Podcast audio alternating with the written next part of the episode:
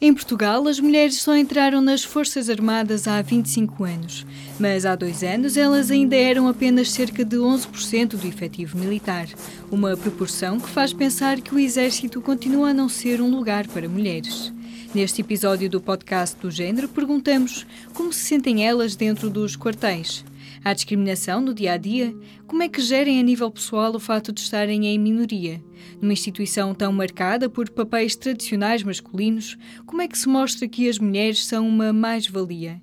A Major Diana Moraes, oficial em funções no Estado-Maior do Exército em Lisboa, é uma das pessoas que trabalham para integrar a perspectiva de género nas Forças Armadas.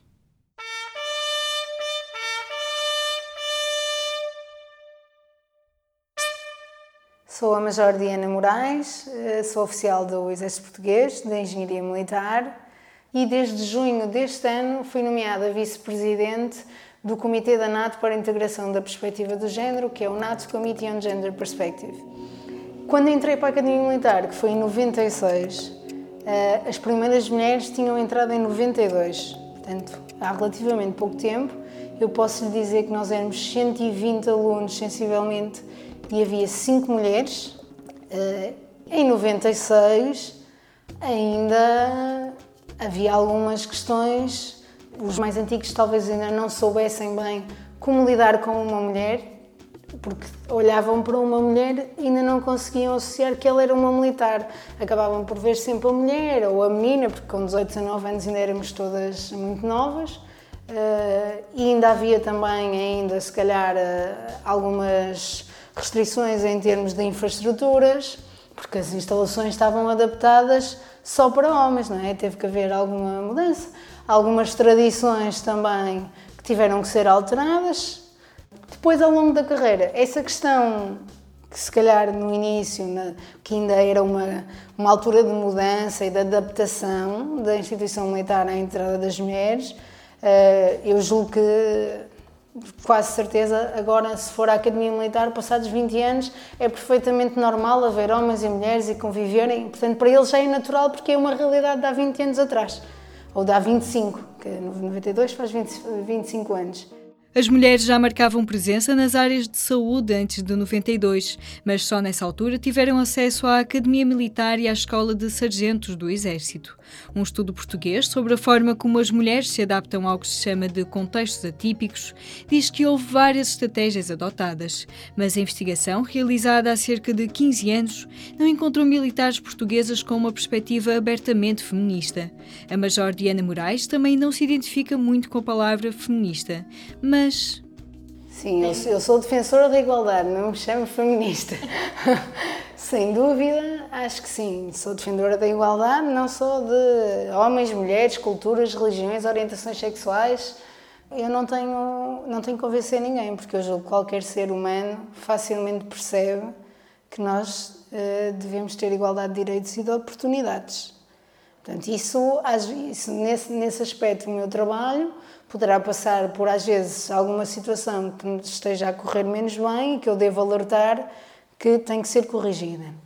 Relativamente à questão da integração da perspectiva do género, aí já é mais difícil porque eu tenho que eh, fazer ver os meus chefes das vantagens em Portugal, um dos fatores que teve impacto para integrar a perspectiva de género nas Forças Armadas foi a aplicação da Resolução 1325 das Nações Unidas sobre Mulheres, Paz e Segurança, que foi adotada pela NATO.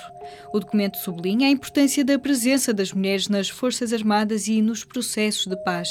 O diálogo com as populações só se faz se também houver mulheres no terreno, uma estratégia que foi essencial em países como o Afeganistão. No caso particular das missões, a situação que foi mais estudada até agora foi o, o caso do Afeganistão, uma vez que foi uma missão que durou muitos anos, uh, e começaram a perceber, com o decorrer da missão, que alguma coisa não estava a correr bem. Porquê? Portanto, essa missão no Afeganistão era centrada na população afegã e perceberam que só não estavam os militares ou a missão não estava a conseguir chegar a toda a população. Fruto da cultura, do, neste caso do Afeganistão, um homem militar não pode eh, contactar com uma mulher afegã. o que, em termos práticos, realmente exige que haja mulheres uh, na missão. E chegaram a essa conclusão, aliás, constituíram equipas mistas ou equipas só de mulheres que iam às populações contactar as mulheres, obtêm informações, que acaba por trazer uma mais-valia ou uma capacidade para a força que está lá no Afeganistão. Por isso é fundamental uh, termos homens e mulheres. Temos que ter a diversidade que nos permita atingir todo o espectro, todas as pessoas. Mas o problema começa na base. As Forças Armadas foram construídas por homens e as características tradicionalmente ligadas à masculinidade são referência.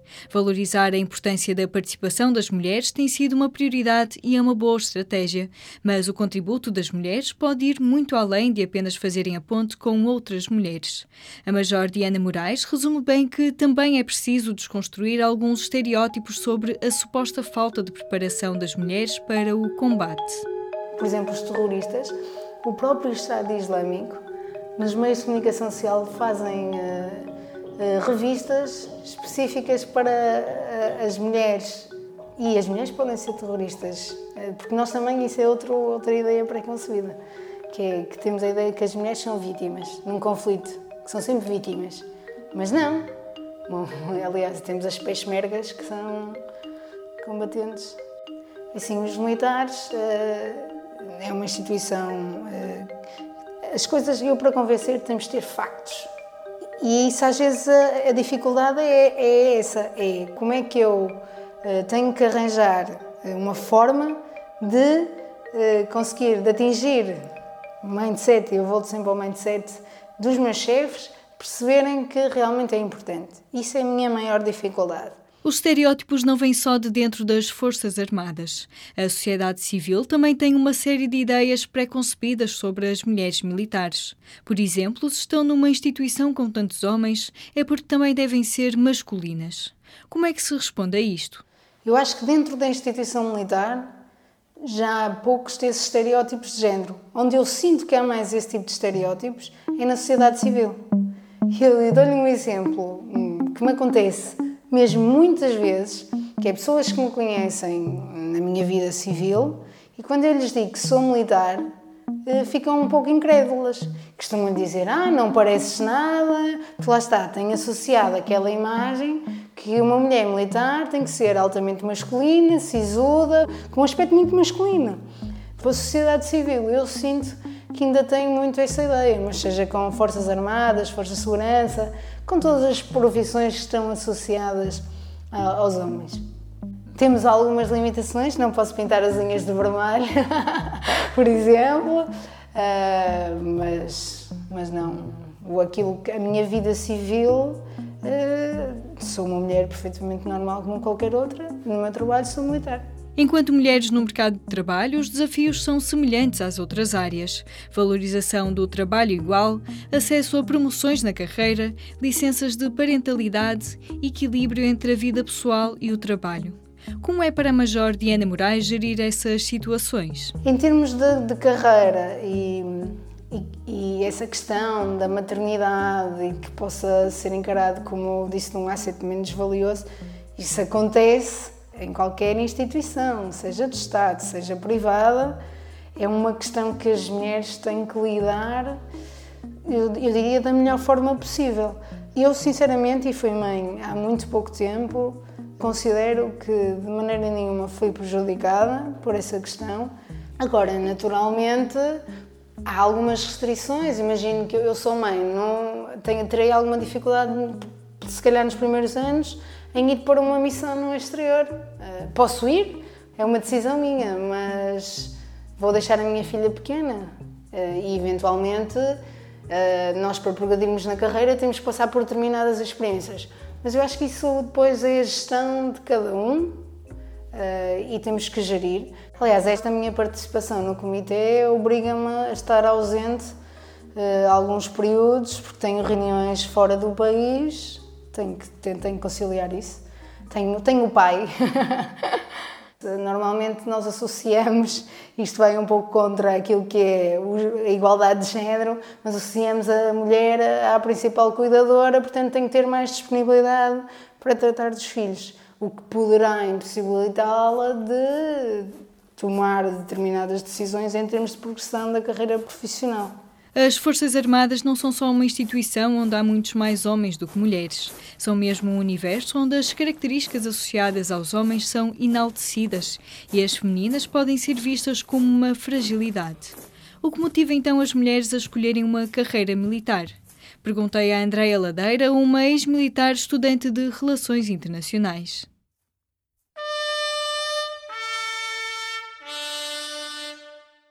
Eu entrei mal acabei o secundário, quando tinha 18 anos, e hum, filo porque tinha algum fascínio, de certa forma, pela, pela instituição, pelas, pela imagem que até a nossa própria história nos transmite da instituição e eu via como uma instituição de respeito.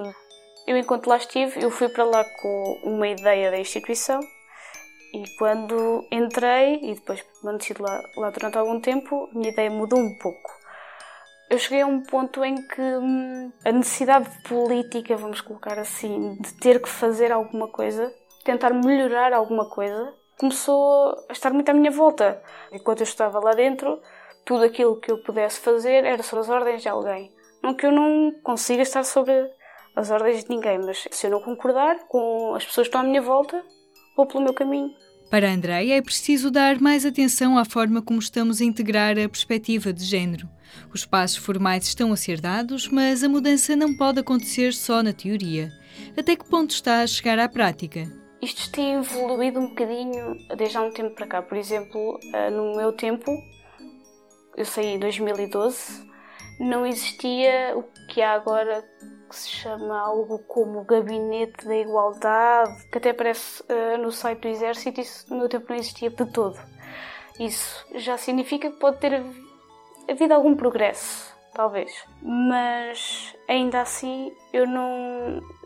Eu fui visitar a Academia Militar e quando eu ouvi falar a, a mulher que representava aquele gabinete, aquilo deu-me mais a entender que. Hum, era só para estar ali. É uma, nós temos isto, ok, já chega. Não, não é preciso. Ou, ou, seja, não podem ser apontados numa coisa que não têm porque está ali. Agora, se aquilo funciona ou não, isso, a conversa já é um bocadinho diferente. E nós não vamos necessariamente uh, mudar as mentalidades só porque existe um gabinete do género, certo? Não significa que isso não possa ser o primeiro passo para mudar alguma coisa. Ainda assim, só estar ali por estar, acho que não, não tem muito interesse. Quem me pôs em contacto com estas mulheres foi a professora Helena Carreiras, do ISCTE. Há quase 30 anos acompanhou a integração das mulheres nas Forças Armadas portuguesas. Observou também de perto algumas missões para perceber como os homens olham para o desempenho das mulheres. Perguntamos-lhe o que mudou nestas décadas. O Exército já aceita bem a presença feminina?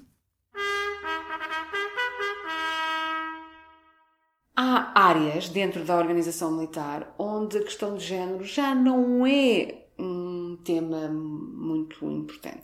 Continua a ser, mas a própria noção do militar, do que é um militar, a sua identidade, tem vindo a alterar, tem vindo a mudar. Não podemos dizer que não é assim em todo lado e em todo o tempo.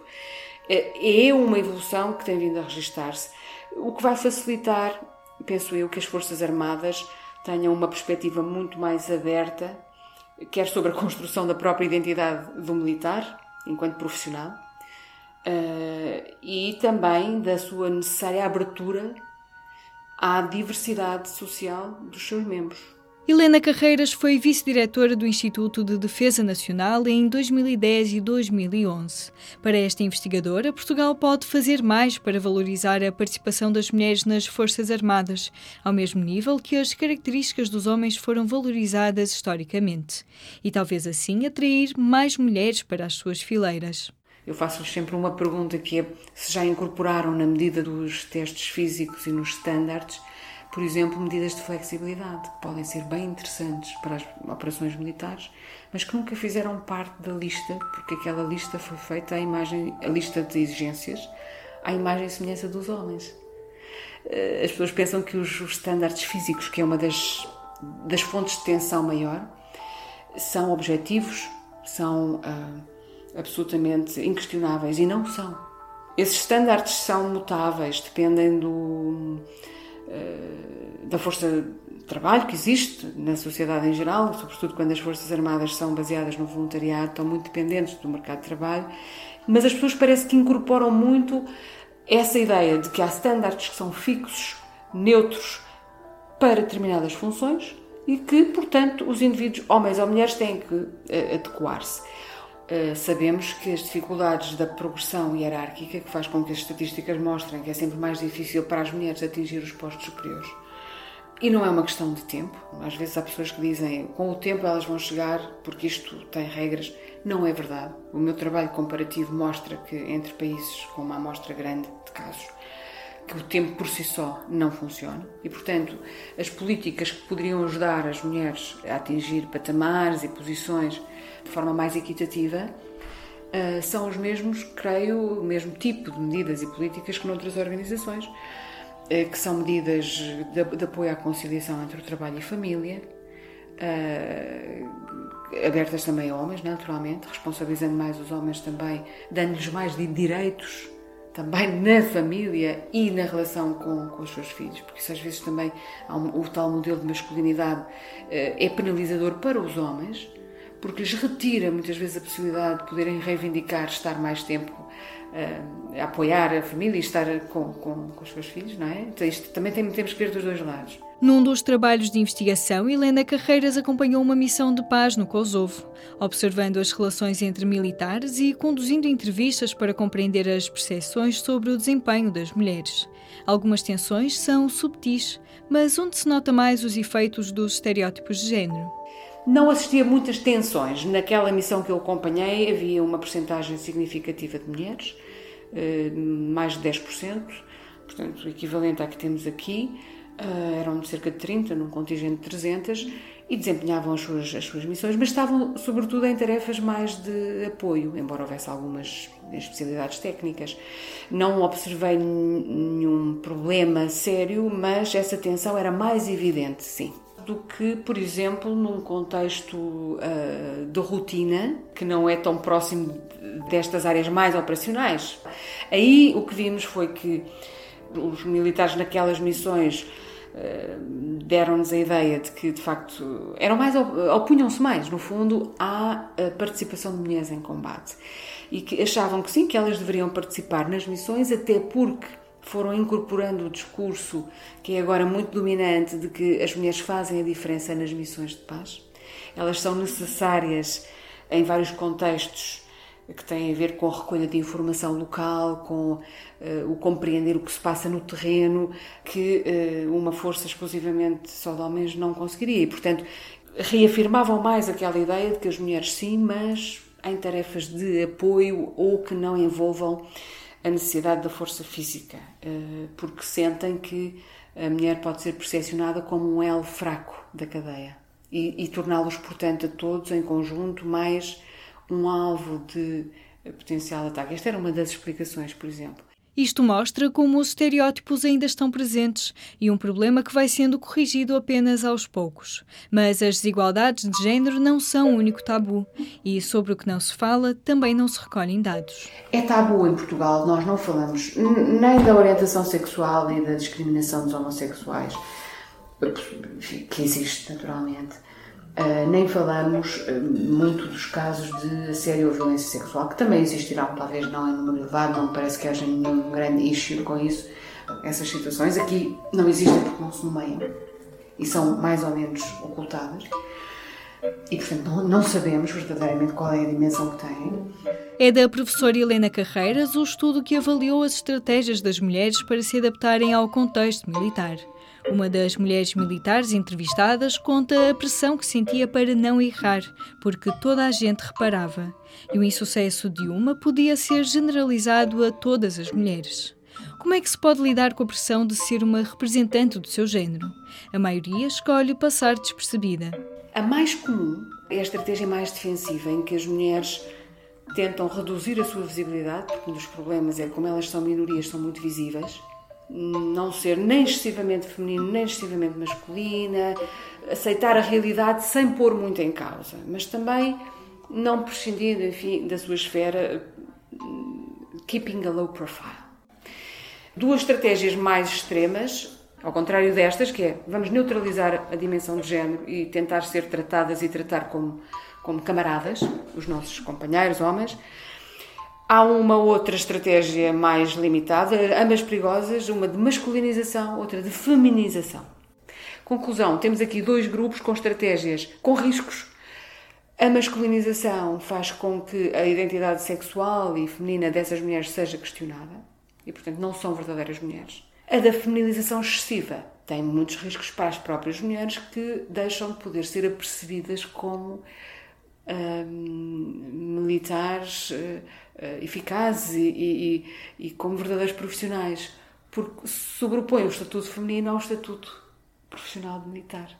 Ou pelo menos é, é assim que são percebidas. Uh, encontrei um grupo de, de mulheres que, acentuando as mais-valias que as mulheres trazem para o meio militar, fazem-no num sentido emancipatório e militante, no sentido de dizer, nesta estratégia mais assertiva, mais militante, mais feminista, dizem nós trazemos uma diferença que é positiva e têm que nos aceitar porque nós trazemos coisas que vão mudar e mudar para melhor a instituição. É um grupo muito reduzido. No meu estudo de campo, este tipo construiu, sobretudo a partir de testemunhos de mulheres oficiais na Holanda. Em Portugal não tive nenhum caso que eu classificasse como uh, feministas militantes, mas existe. Uh, e é muitas forças armadas são, são mulheres que dentro da instituição vão contribuindo para alguma mudança. Porque ser militar não tem que ser uma questão de género. Até para a semana.